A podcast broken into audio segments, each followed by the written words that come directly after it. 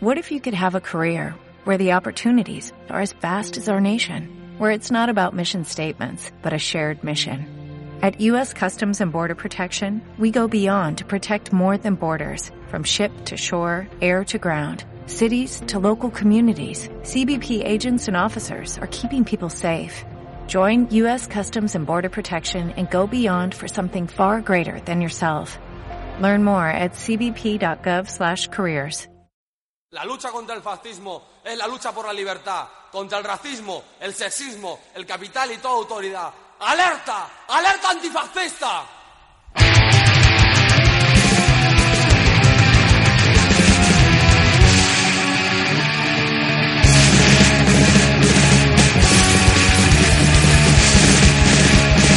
El la guerra vez ¡La descapada! ¡Despertado! ¡No hay que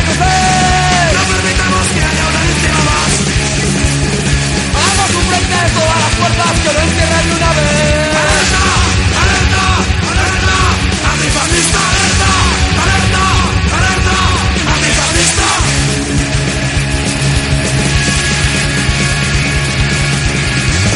Extrema derecha, poder paramilitar ¡Que nos entrena! ¡Que nos financia! ¡Que nos sabe muy bien! No pararemos frente a la agresión ¡Debemos unirnos a rendir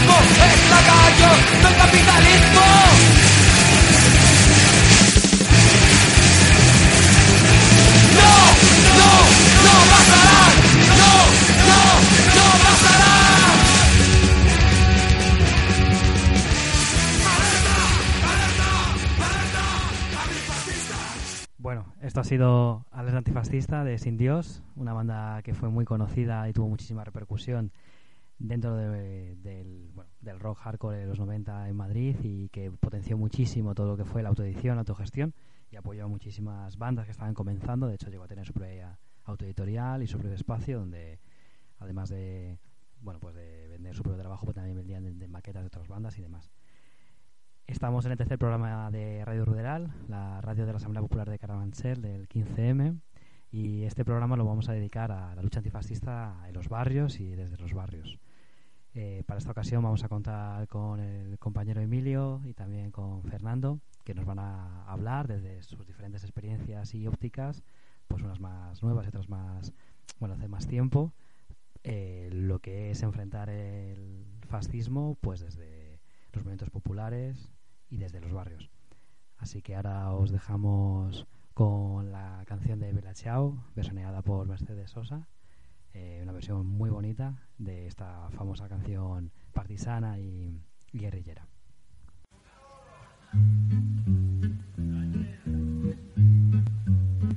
Una mattina mi sono svegliato.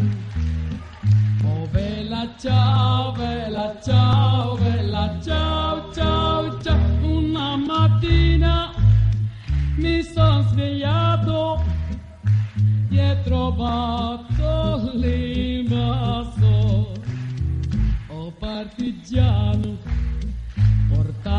via. Oh bella ciao, bella ciao, bella ciao, ciao, oh partigiano, portami via,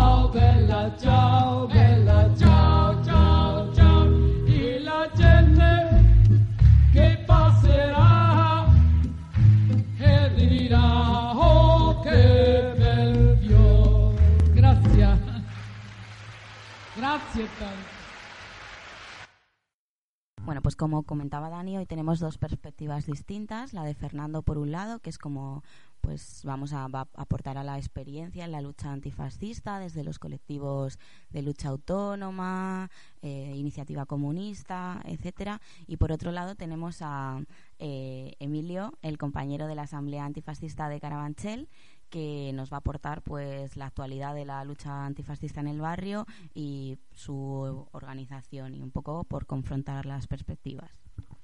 Así que vamos a, vamos a empezar un poquito primero poniendo en contexto histórico, eh, porque hablábamos con Fernando eh, que empezaron a organizarse de manera más seria ¿no? En- entre todos los diferentes puntos de vista del antifascismo eh, a raíz de, del del asesinato de Lucrecia, pero que previamente ya había un trabajo conjunto. Entonces, no sé si quieres ponernos un poquito en situación, Fernando. Eh, bueno, yo viví las luchas de finales de los años 70, porque soy un poco viejo. Y en aquellos años, 77, 78, 79, 80, eh, el enemigo eran los restos de, pues de- del régimen, los grupos de falange, la gente vinculada a Fuerza Nueva y poco más. Eh, estos, la actividad fundamental que tenían era pues, declarar zonas nacionales, que eran sus barrios, dar palizas y atacar en la universidad, fundamentalmente. El- su único su único interés, su único objetivo era seguir con la dictadura fascista. De hecho, su principal consigna era Franco resucita, España te necesita lo que deja bien claro que ya no tenían ninguna perspectiva de nada más. Y de hecho, con el final de. con el golpe, el fracaso del golpe de Tejero en el 81, cuando ya ven que su, su única esperanza, que era el ejército, ya no va a salir, estos grupos prácticamente desaparecen. Claro, y entonces eh, lo que hablábamos también es que mm, enfrentamos una perspectiva bastante parecida ahora mismo, ¿no? Porque es verdad que ahora mismo eh, lo que tenemos es una derecha, una extrema derecha muy institucionalizada, pues a través de canalizada a través de, de partidos como Ciudadanos, incluso dentro del PP hay facciones eh, realmente radicales en cuanto al planteamiento de, de la derecha y pensaba que a lo mejor eh, como que las estrategias que planteabais en el momento son extrapolables a nuestro momento actual. Entonces, igual nos puedes contar un poquito cómo enfrentasteis ese discurso desde los barrios, desde el movimiento popular. Bueno, aquel momento era poco más que en trabajar en nuestros barrios, procurar no pasar por los suyos o pasar desapercibidos y pues rehuir el enfrentamiento, salvo cuando no quedaba otro remedio, fundamentalmente en, en la universidad. Eh, tener en cuenta que en aquellos años todavía, el 20 de noviembre, en la Plaza Oriente había manifestaciones de medio millón de personas, 600.000, 700.000 personas y bueno, pues pues poco, poco, hacíamos bien poquito. Otra cosa fue después, a partir de, según fueron, desaparecieron los grupos estos más vinculados al, al franquismo y empezaron a aparecer los grupos neonazis, que se articularon, nacieron desde CEDADE y se articularon fundamentalmente en torno a bases autónomas. Bases autónomas era un grupo con un lenguaje eh, que hablaba mucho de proletariado, subproletariado, eh, se definían como ratas negras que iban a comer todo lo podrido de la sociedad y empezaron con una, no sé si llamarlo táctica confusionista, pero pues como muy parecido a lo del hogar social hoy, ¿no? intentaban ir a todas las manifestaciones populares, estar en los mismos discursos, eh, negaban que fueran fascistas o nazis, eh, desaparecieron las cruces gamadas, solo se veía la cruz celta y hubo un momento que, pues como ahora pasa con el hogar social también, que la gente no entendía por qué echabas a esa gente o por qué te tenías que enfrentar a ellos. Desde luego es eh, un tema por el que aprender. pues Emilio, ¿cómo estás? ¿Cómo estamos desde el barrio también? porque claro, tenemos un poco la misma situación. ¿Cómo estamos enfrentando eso desde el barrio? ¿Cómo podemos hacerlo?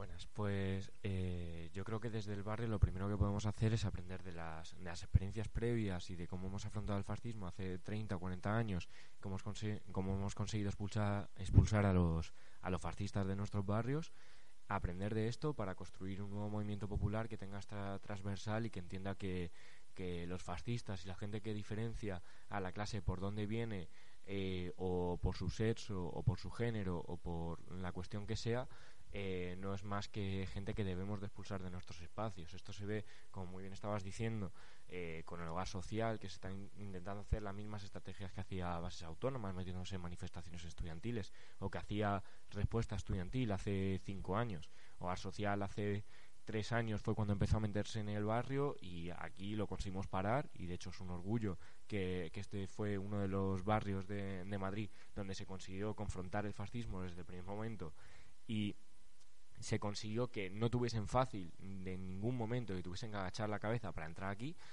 y hay que empezar a transmitir ese sentimiento a todos los movimientos eh, sociales de los barrios de Madrid para que esto no vuelva a suceder, para que no veamos como pasaba hace unos meses que se metían en manifestaciones de, sindicalistas, eh, de, de, los pensionistas hace un mes, de hace cuatro meses de los taxistas, de hace una semana de Forum Afinsa, porque quieras que no, al fin, al fin y al cabo acaba siendo unos resquicios que acabamos dejando a la derecha de movimiento obrero que no conseguimos controlar, no conseguimos entrar por X y por Y y que, joder, que tenemos que estar ahí exactamente para que los fascistas y los movimientos más racionarios del capitalismo no los tomen y que podamos seguir desempeñando nuestra, nuestra movilización eh, sin ningún tipo de inconveniente.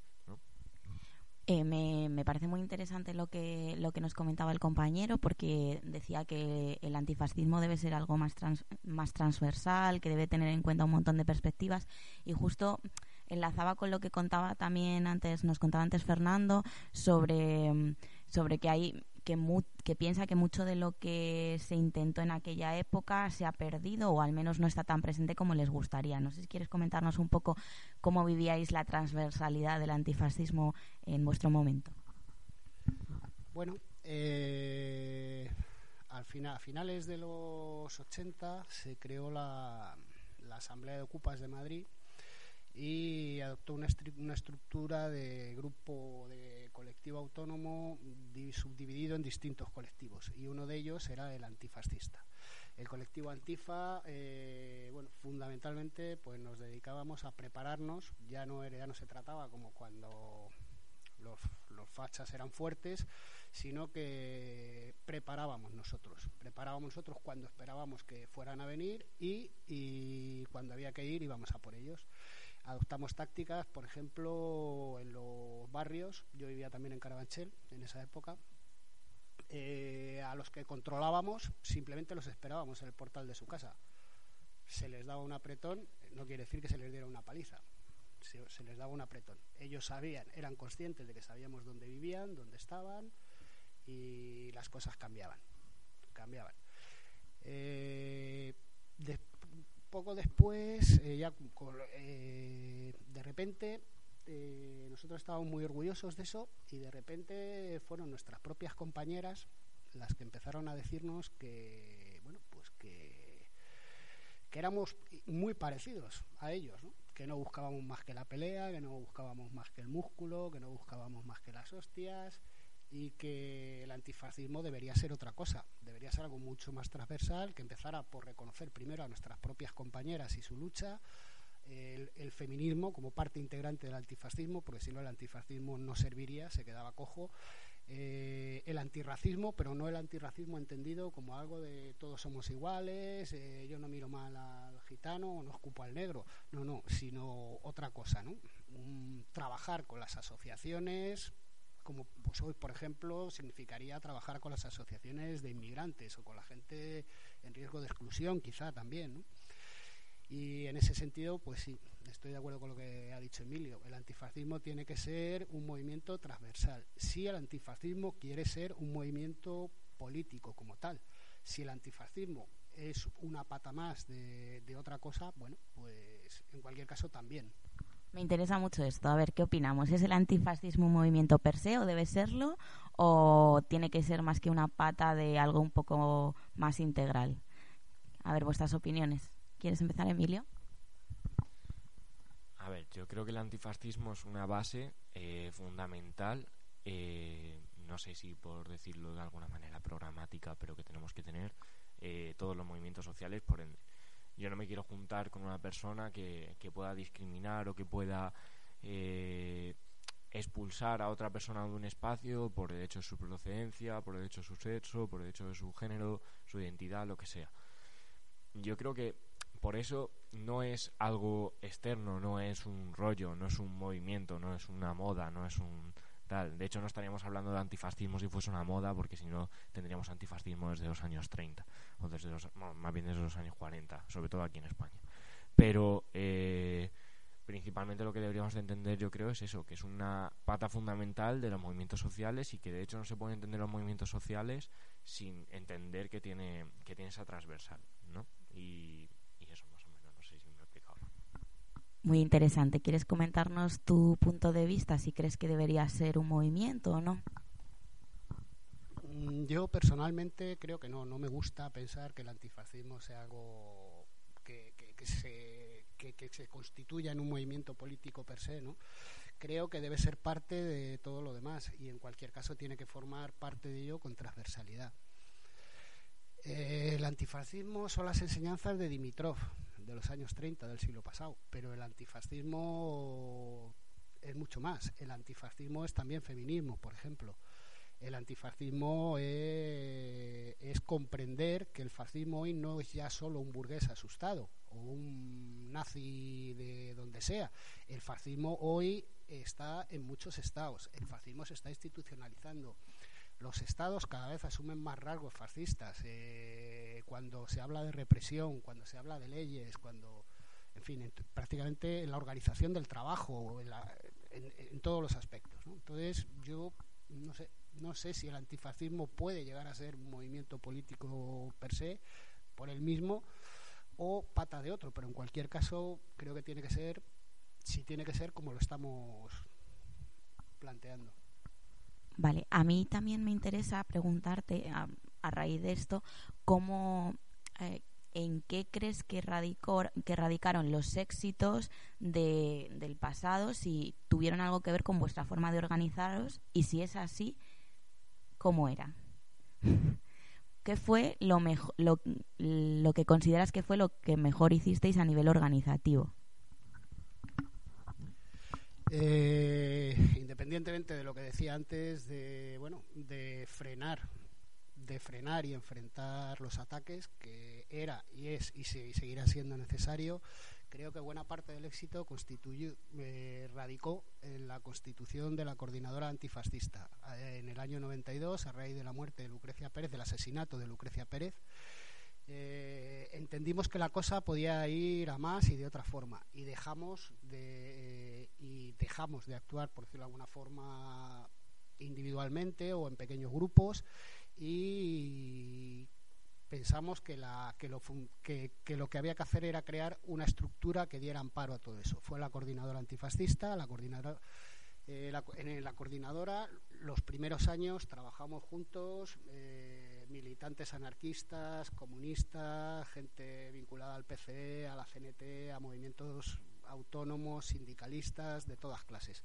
Aparcamos todas las diferencias y fuimos capaces de enfrentar con éxito convocatorias peligrosas de 20 de noviembre o de otras, o de otras parecidas.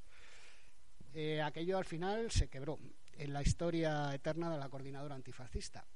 Cada vez que ocurre algo, algo grave, parece que nos volvemos a reagrupar, parece que volvemos a encontrar canales de comunicación y que podemos empezar a funcionar. En cuanto eso se queda un poco atrás, vuelven a surgir las diferencias entre grupos que pretenden o que parece que quieren pretender para otra gente eh, controlar la coordinadora o problemas entre anarquistas y comunistas o, y cada vez que eso ocurre la coordinadora se vuelve a venir abajo y el antifascismo se vuelve a quedar un poco en los grupos, en los barrios y, y poco más.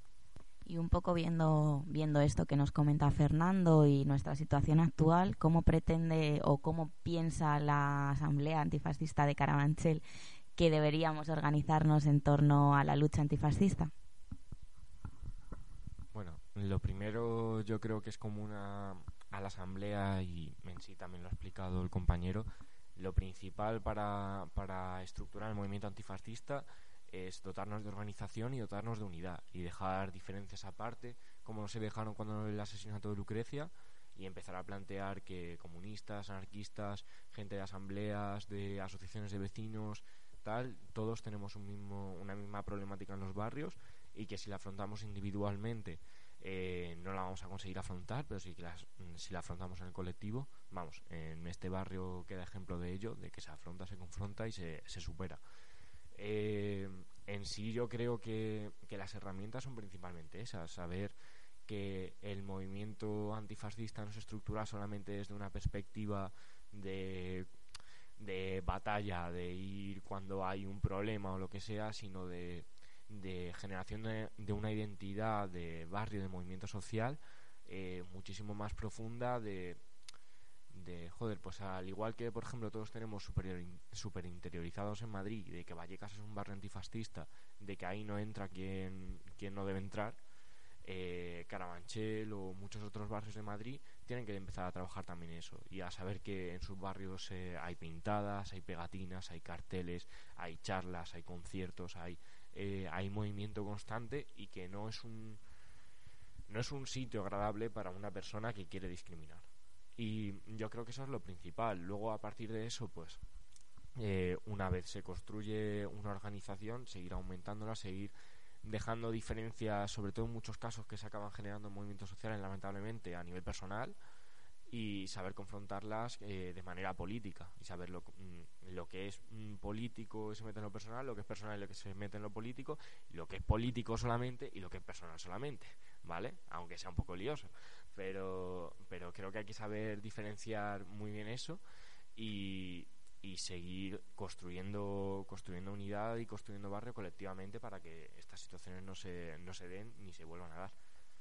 Comentabas antes cómo se expulsó hace un par de veranos a Hogar Social, cuando intentó, después de ocu intentar ocupar o ocupar en Tetuán, se les expulsó de allí, luego vino a a Carabanchel, intentaron también eh, primero implantarse y pues luego posteriormente seguramente ocupar algún espacio y se les echó, tanto por el trabajo de pedagógico ¿no? como el trabajo de confrontación. ¿Crees o creéis que estamos ahora mismo en ese escenario? Que si volviesen a aparecer, teniendo en cuenta que llevan dos años donde ya no ocupan en ningún barrio obrero, sino que ya por necesidad tienen que ocupar en espacios que estén, bueno, de colonia alrededores, barrio Salamanca, cedidos por los propios propietarios prácticamente, ¿creéis que estamos en ese escenario? Eh, ¿Se les podría expulsar de la misma manera? ¿O creéis que van por esa vía y podrían volver? ¿O que están apostando por otro tipo de vías? O se están planteando todo, tipo de escenarios? A ver, la pregunta es compleja, pero yo creo que hay dos caras. Lo primero, eh, que si viniesen a, barrios, eh, en el que menos está en la mira es Carabanchel, porque es un barrio donde no tienen ningún tipo de capacidad de asentarse. Ahora, lo que han acabado haciendo y han acabado aprendiendo es que mm, en en ciertos barrios de Madrid donde no se ha podido eh, confrontar, pues se han acabado recluyendo. Es que la situación en la que tenemos el hogar social ahora mismo en Colón, que presumen y vuelven a presumir de que está a 200 metros de la sede del PP, pero a 200 metros de la sede del PP si no le van a hacer nada, pues tampoco. Eh, la situación no está porque sea más o menos privilegiada con respecto a la sede del PP, sino porque tienen miedo a ser atacados y están rodeados de cámaras porque están excluidos de los barrios, porque antes estaban en Tetuán, estaban en un piso un centro más o menos grande, en medio de Tetuán, luego estuvieron en Chamberí, luego estuvieron tal cual, pero se han acabado recluyendo a un palacete militar donde tenían el contacto y sabían que podían entrar y tenían el amparo de la asociación militar que había estado antes ahí y ahora en el Banco de Madrid. Entonces, yo creo que, que es eso exactamente, que, que ellos acaban buscando pues un poco como, como, como siempre han hecho los fascistas, un sitio donde puedan estar cómodos, recluidos y que nadie les moleste. Y por eso pienso que, por ejemplo, en Arganzuela nunca entrarían, que en Vallecas ni se lo plantean, que en, yo qué sé, qué decirte, en cualquier barrio de Madrid pues lo van a tener muy chungo. Eso es así porque hay gente que se ha preocupado de construir un antifascismo más abierto, más inclusivo. ¿Cómo seguimos en esa línea? ¿Cómo seguimos construyendo un antifascismo que dé la bienvenida a, al final a las personas mm, más vulnerables ante el fascismo, que son las personas migrantes, las, eh, no sé, muchas veces las mujeres, aunque no me gusta, no me gusta usar esa expresión porque no me considero más, más vulnerable que vosotros, aunque tal vez sí que lo sea, eh, pero ¿cómo construimos un antifascismo inclusivo? Eh, eso tiene dos, dos cosas que tenemos que trabajar dentro del antifascismo, que es la primera, a nivel político y discursivo, saber, saber trabajar esos errores que hemos cometido en el pasado, eh, de pues como me había explicado el compa a veces que habíamos dejado a muchísimos colectivos eh, como las mujeres, a personas racializadas, las habíamos dejado de lado haciendo nuestro antifascismo de blancos. Eh, y luego también tiene otra parte de entender que el antifascismo no puede ser solamente una estrategia de, bueno, pues que vienen aquí al barrio, vamos a por ellos, sino de que tenemos que construir un montón de cosas más, que hay un montón de eh, talleres, charlas, eh, panfletadas, eh, carteles, pegatinas, de todo por hacer y que tenemos que hacer y que en este movimiento hay cabida para todo el mundo, que no nos podemos quedar en, que es una única tarea la que hace el movimiento antifascista, yo creo que esa es también la clave que o lo que tenemos que entender dentro del movimiento que que tenemos diversas tareas y que ninguna es inferior a otra. Porque no sé exactamente cómo van a comprender mis vecinas que cuando vienen a la puerta de la OCA vayamos 30, 40, 50 o 100 chavales a expulsar a los fascistas si a mi vecina que va a ir a comprar la compra no, no les explicamos quiénes son esta gente y para qué vienen. Entonces yo creo que todas las patas son igual de importantes y que por eso las tenemos que dar la misma la misma relevancia dentro del movimiento. Pues poco más que añadir a lo que ha dicho el compañero. Yo creo que está todo ahí. ¿no? Sí, un poco hablábamos de eso también con Fernando un poquito antes, ¿no? Que eh, había costado muchísimo construirlo, ¿no? En otro momento y que daba pena que nos estuviera otra vez costando construirlo después de que, pues que era un esfuerzo invertido, que mm, estaría muy bien que hubiese más trasvase de saberes eh, de una generación a otra. Así que yo creo que mm, podemos invitar a Fernando a venir más veces a darnos tallercitos o cosas así, porque la verdad que en el barrio eh, la lucha antifascista es verdad que pues existe una asamblea antifascista concreta, pero se está llevando de una manera bastante conjunta y yo creo que en general está siendo una valoración positiva. Eh, con la que nos sentimos muy contentas y además estamos tejiendo unas redes que antes no hubiéramos tejido entre distintos colectivos de distintas tendencias. No sé si quieres contarnos un poquito, Dani, también sobre cómo se ve desde la PC eh, la lucha antifascista en el barrio, que sabemos que también ha estado implicada en las manifestaciones que, ha habido en el barrio, en que se le ha dado bastante importancia al panfleteo, etcétera, eh, para hacer trabajo de calle con las vecinas. Cuando eh, vino Hogar Social a, las primeras veces a, recoger alimentos en el Mercadona, que es lo que hablábamos antes, como al sitio donde deberían, ¿no? obviamente, por lógica, tener que recoger alimentos, porque, eh, bueno, aparte del fascismo que vemos en las calles, también un fascismo económico, también un fascismo institucional, como ya se ha dicho. Eh, esta empresa además no les ponía ningún tipo de problema, de hecho, luego se ve posteriormente cómo les cubría ¿no? y cómo incluso les, les protegía.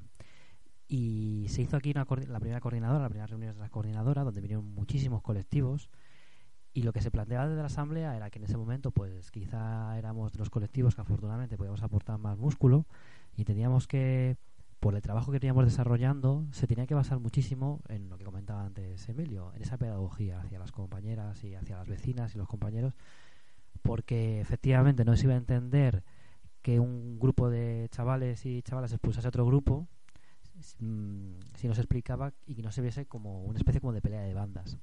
Entonces, lo que se llegó aquí de acuerdo es que los diferentes colectivos participarían en la medida de sus posibilidades en una manifestación conjunta que se hizo durante el día, un fin de semana, eh, pidiendo además, eh, bueno, comunicándola para que pudiese sumarse el mayor número de gente, teniendo en cuenta que muchas de las vecinas que participan en la sala popular a lo mejor no tienen necesariamente pues DNI o los papeles que puedan necesitar y pueden también sentirse cómodas, haciéndola por las calles más céntricas y haciéndolo pues de la forma como a cara descubierta, es decir, Carabanchel no os quiere, el barrio no os quiere. Y además el lema de la manifestación pues era un barrio para todas. Un poco en la línea de la manifestación que se había hecho de, de Madrid para todas, ¿no? Eh, que había sido el verano o el verano pasado, ¿no? Una cosa así, eh, donde también precisamente estéticamente, etcétera, rompía esa, esa dinámica. Y otra cosa que creo que fue también fue bastante positiva era que quizá de los colectivos que y bueno ahora me gusta también preguntaros sobre eso eh, bueno, colectivos, partes del barrio que quizá podían ponerse de acuerdo por este hacia cierto tipo de discurso sobre la seguridad, sobre es que se trae más violencia, se trae más droga por parte de ciertos colectivos, de personas racializadas, etcétera, que podían ser los comerciantes o podían ser ciertos tipos de tenderos o de empresas, se les estuvo repartiendo pues eh, bueno, pues información donde se explicaba ese tipo de colectivos realmente lo que eran. Que hogar social eran los fascistas y los neonazis y se estuvo comunicando. Y creo que eso se fue importante de cara a la manifestación y de cara a, intentar quitarle todo tipo de, de apoyos y de base a, esta gente y que luego ya se tomarían las medidas expeditivas por parte de los colectivos que se tuviesen que tomar, pero que de cara al barrio se iba a hacer un acto conjunto para la manifestación. Luego ya más adelante, en 2014, en enero, pues ya se hizo también otra manifestación de otro tipo, también en otras circunstancias, y sí me gustaría enlazar con una pregunta que os quiero hacer últimamente por el tema de la droga, de los narcopisos, principalmente en Vallecas, pero también en Carabanchel.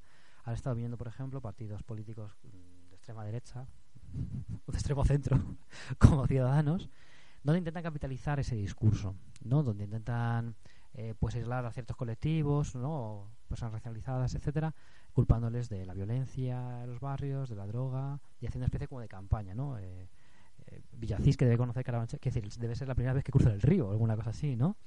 Entonces, intentando poner, y, bueno, pues había como asociaciones de comerciantes que estaban acudiendo a esos falsos mítines, porque sabemos que son cinco afiliados, como para aplaudir y decir que estaban muy de acuerdo con las medidas que se tomasen.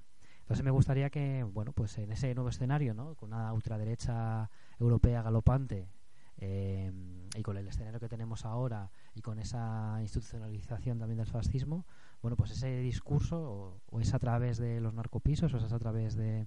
Podemos ver un repunte de este tipo de, grupos o se podían eh, personificar como los garantes de la seguridad en los barrios?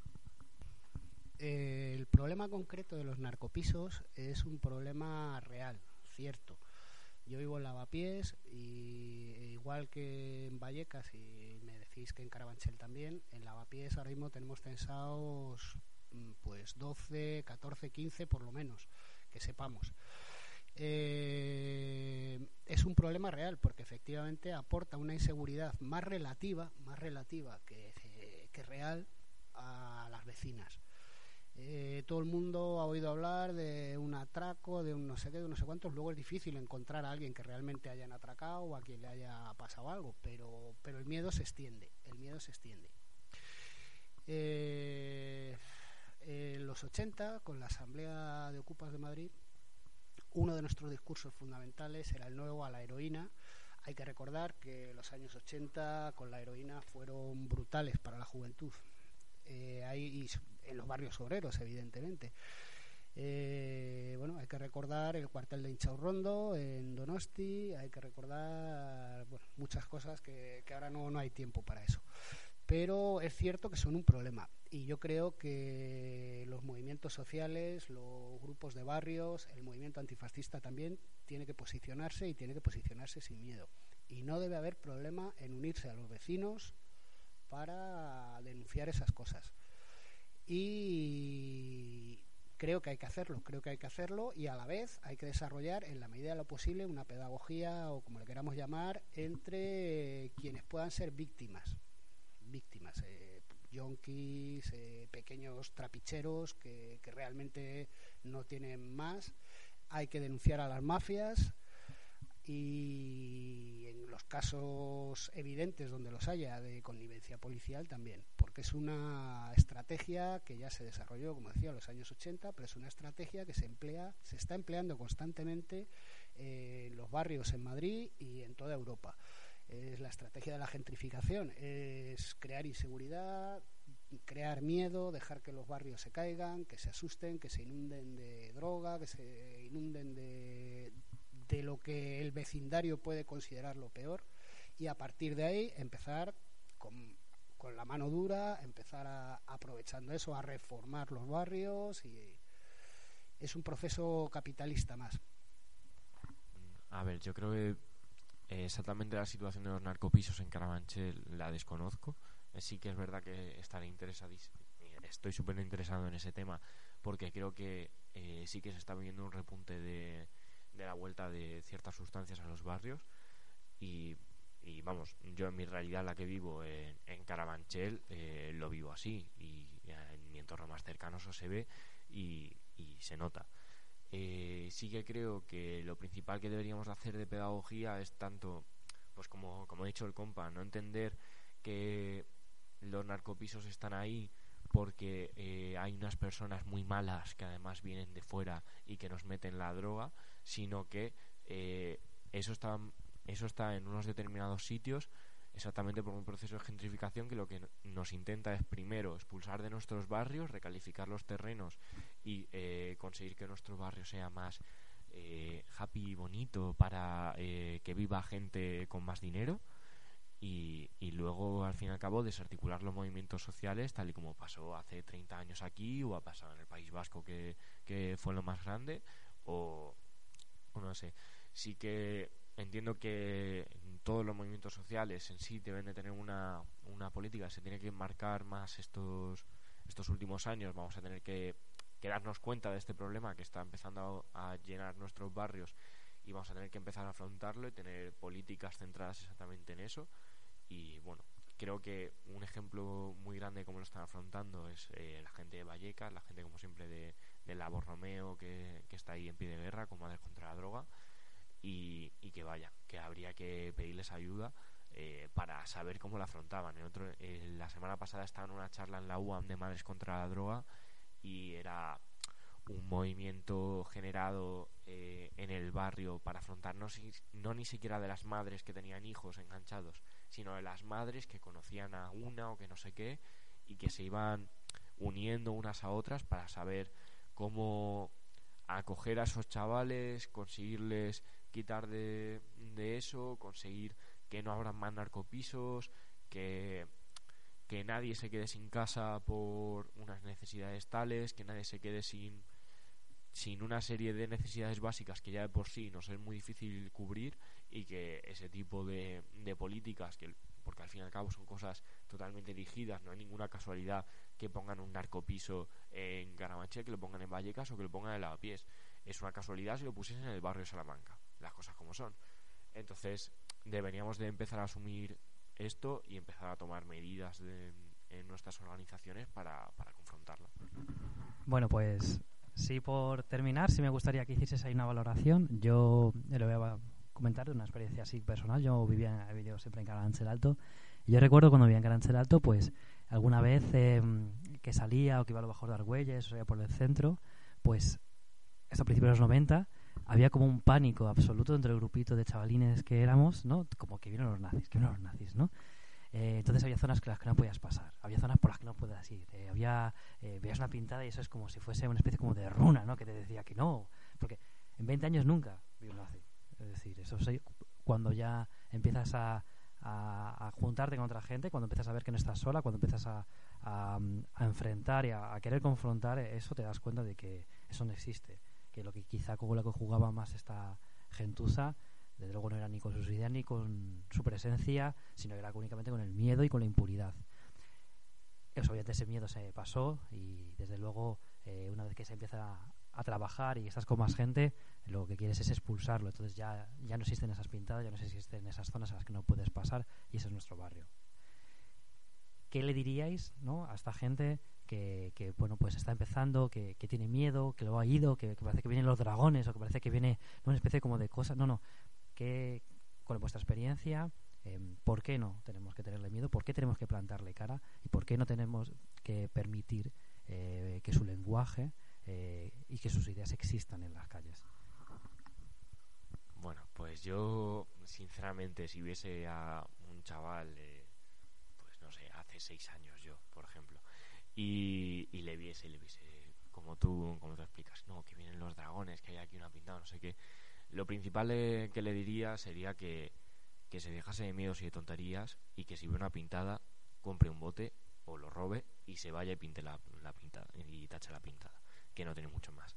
Que si ve pegatinas, que las raspe con las llaves y se vaya a conseguir pegatinas a, a Tirso de Molina, a cualquier sede, a cualquier asamblea vecinal o lo que sea, y ponga más pegatinas el que nadie. Y que si de verdad quiere organizarse y de verdad no quiere quedarse en tachar la pintada y quiere poner la pegatina y tal, que vaya, que escriba, a, que mire por redes que ahora mismo existe esa facilidad que no existía hace 30 años y, y, consulte un poco al colectivo que más le guste, que piense que tiene más afinidad o menos y, y, les escriba y diga yo quiero participar aquí y yo quiero seguir confrontando esto. Pero lo que no se puede es eh, tener ese miedo y, y sí que es verdad cuando tú empiezas a tener ideas y tal y, y empiezas a ver esas joder, palizas o cosas en el barrio que pasan así, las veas tú eh, o incluso tengas alguna movida y las tengas que afrontar, que, que, vale que te quedes parado, pero a los tres segundos tienes que responder y, y como se responde es así, organizándose, creando más tejido social y sobre todo sabiendo que no se está solo. Y lo más seguro, la manera más fácil de saber que no estás solo es si tachas la pintada, eh, al día siguiente a la semana aparecerán cuatro o cinco más de, de barrio antifascista, porque las cosas van así. Y cuando uno responde, acaban respondiendo cuatro por otros lados. Entonces, no tener miedo y saber afrontarlo. A mí me gusta mucho esto que comentas, Emilio. Eh, me gusta mucho, o sea, es una entrevista que en, gene en, general tenemos esa suerte en Radio Ruderal, que como solo invitamos a nuestras amigas, pues nos gusta bastante lo que nos cuentan. Pero sí que le haría un pequeño matiz, ¿no? Que es como... A mí el miedo no me parece una tontería, porque es verdad que llevan navajas y están muy locos y solo tienen la rabia y no tienen lo que tenemos nosotras, que es un proyecto y, un, y unas ganas de construir algo que, que ellos realmente no tienen. Eh, pero claro, es que si estás sola, pues el miedo o sea que sola no puedes, ¿no? Pero con tus amigas, con tus compañeras, pues sí, y para eso estamos. Entonces, como con tus compañeras sí que puedes, yo creo que nos puedes decir un poquito el correo, de, el correo, las redes sociales de la Asamblea Antifascista, a ver si conseguimos un relevo generacional, ¿no? Que nos estamos quedando ahí un poco solas. Bueno, pues actualmente nos podéis escribir a carabanchel.contra-el-racismo@gmail.com, si no me equivoco, a krbc-antifa en Twitter y eh, Facebook lo tenemos un poco olvidado, pero esta Asamblea Antifascista de Carabanchel, si lo buscas, eh, sale. Entonces nos podéis contactar por ahí o escribiendo a cualquier colectivo del barrio van a dar con nosotras. Si escribís al ECO, a la Asamblea Popular o a quien sea, al fin y al cabo aquí en el barrio todo el mundo se conoce y, vais a dar con nosotras. Pues muchas gracias Fernando por tu experiencia, por tu perspectiva y muchas gracias Emilio por, por la nueva la nueva ola. Gracias.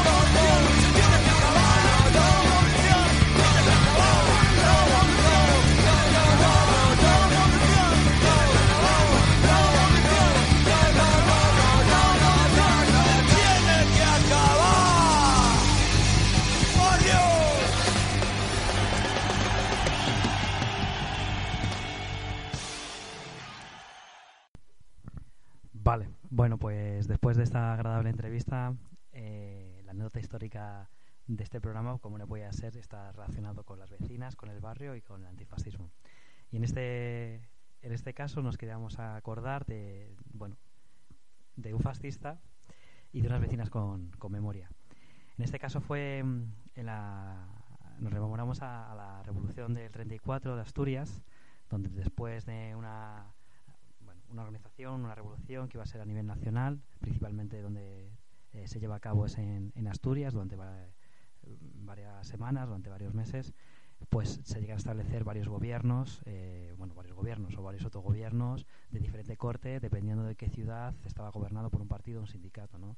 Así había algunas que estaban controladas por la CNT y se establece el comunismo libertario, otras estaban controladas por la UGT, otras estaban controladas por otro tipo de fuerzas y se vive el proyecto revolucionario durante un tiempo hasta que es brutalmente represaliado eh, por varios generales franquistas. Todo esto pasa durante la República, ¿eh? durante esa Segunda República, eh, bueno, que constantemente nos recuerdan como una especie como de, de hecho monolítico, ¿no? Y de sin ningún tipo de fisura, donde había todo tipo de evoluciones. Bueno, pues una época en la que también se llegaron a tomar medidas, pues, pues igual de salvajes como durante las dictaduras.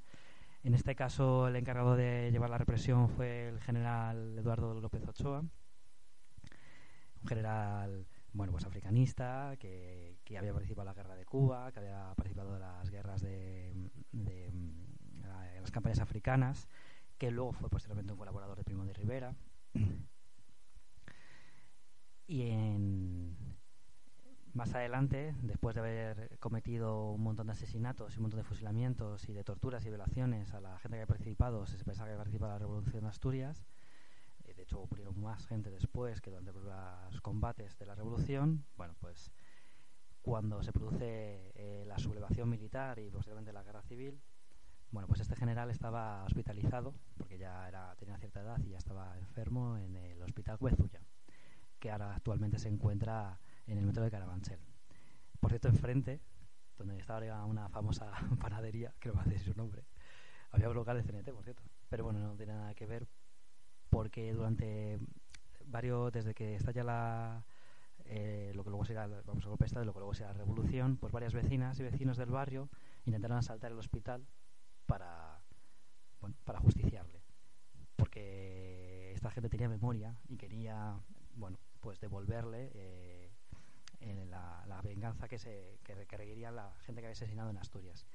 Parece ser que lo intentaron hasta en cinco ocasiones, hasta que finalmente, el 17 de agosto, consiguieron asaltar el hospital Gomezuya y el 17 de agosto de 1936 le encontraron, le sacaron, le asesinaron, le cortaron la cabeza, le clavaron una pica y la bajaron por lo que sería la actual calle Muñoz Grande, otro fascista nazi, además que dirigió la División Azul.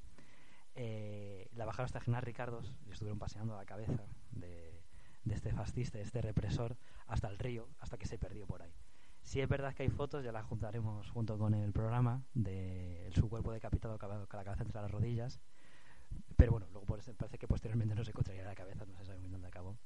Pero bueno, me parece que, que, es una historia interesante para saber y para saber que, que, bueno, pues el pueblo de Madrid y en concreto el pueblo de Carabanchel, bueno, pues tuvo memoria y se acordó de lo que había sido el represor y, y el asesino y torturador de, de muchísimos de sus hermanos y hermanas en Asturias dos años antes. Y esto además nos sirve para ilustrar que el, que el barrio de Carabanchel sigue teniendo memoria y que las cabezas en una pica a nivel simbólico, por supuesto, porque la audiencia nacional nos gusta verla lejos, mmm, siempre son un buen ejemplo y nos parece una práctica absolutamente edificante. Muchas gracias por traernos esta anécdota, Dani, y muchas gracias a todos los que han participado hoy en el programa. Nos vemos en el, en el siguiente programa que eh, tratará sobre eh, un caso que nos toca muy de cerca, que es el de eh, un compañero de la Asamblea de Carabanchel que está inmerso en un, en un juicio represivo. Vale, bueno, pues eh, ya en un tono diferente, en sí nos gustaría, la parte que tenemos final para recomendaciones de tanto de actos como de actividades, manifestaciones, y en este caso libros, sí nos gustaría reseñar un libro que fue publicado el año pasado en Estados Unidos por un, un autor que se llama Mark Bray, que es un estudiante, bueno, estudiante, es un investigador, que el- durante el año pasado se dedicó a recorrer varios países europeos, donde estuvo entrevistándose con diferentes movimientos antifascistas para conocer cuál es la realidad antifascista de sus países y cómo la estaban enfrentando. Luego este libro fue publicado, ha tenido bastante relativa repercusión en Estados Unidos, se llama Antifa de Antifascist Handbook. Eh, me han confirmado hoy precisamente que este libro ya está siendo traducido y se va a sacar este año por Capitán Swing, lo cual estará muy bien. Eh, preparados para pagar 20 pavos porque no lo sacan más baratos, pero bueno, se puede comparar entre varios.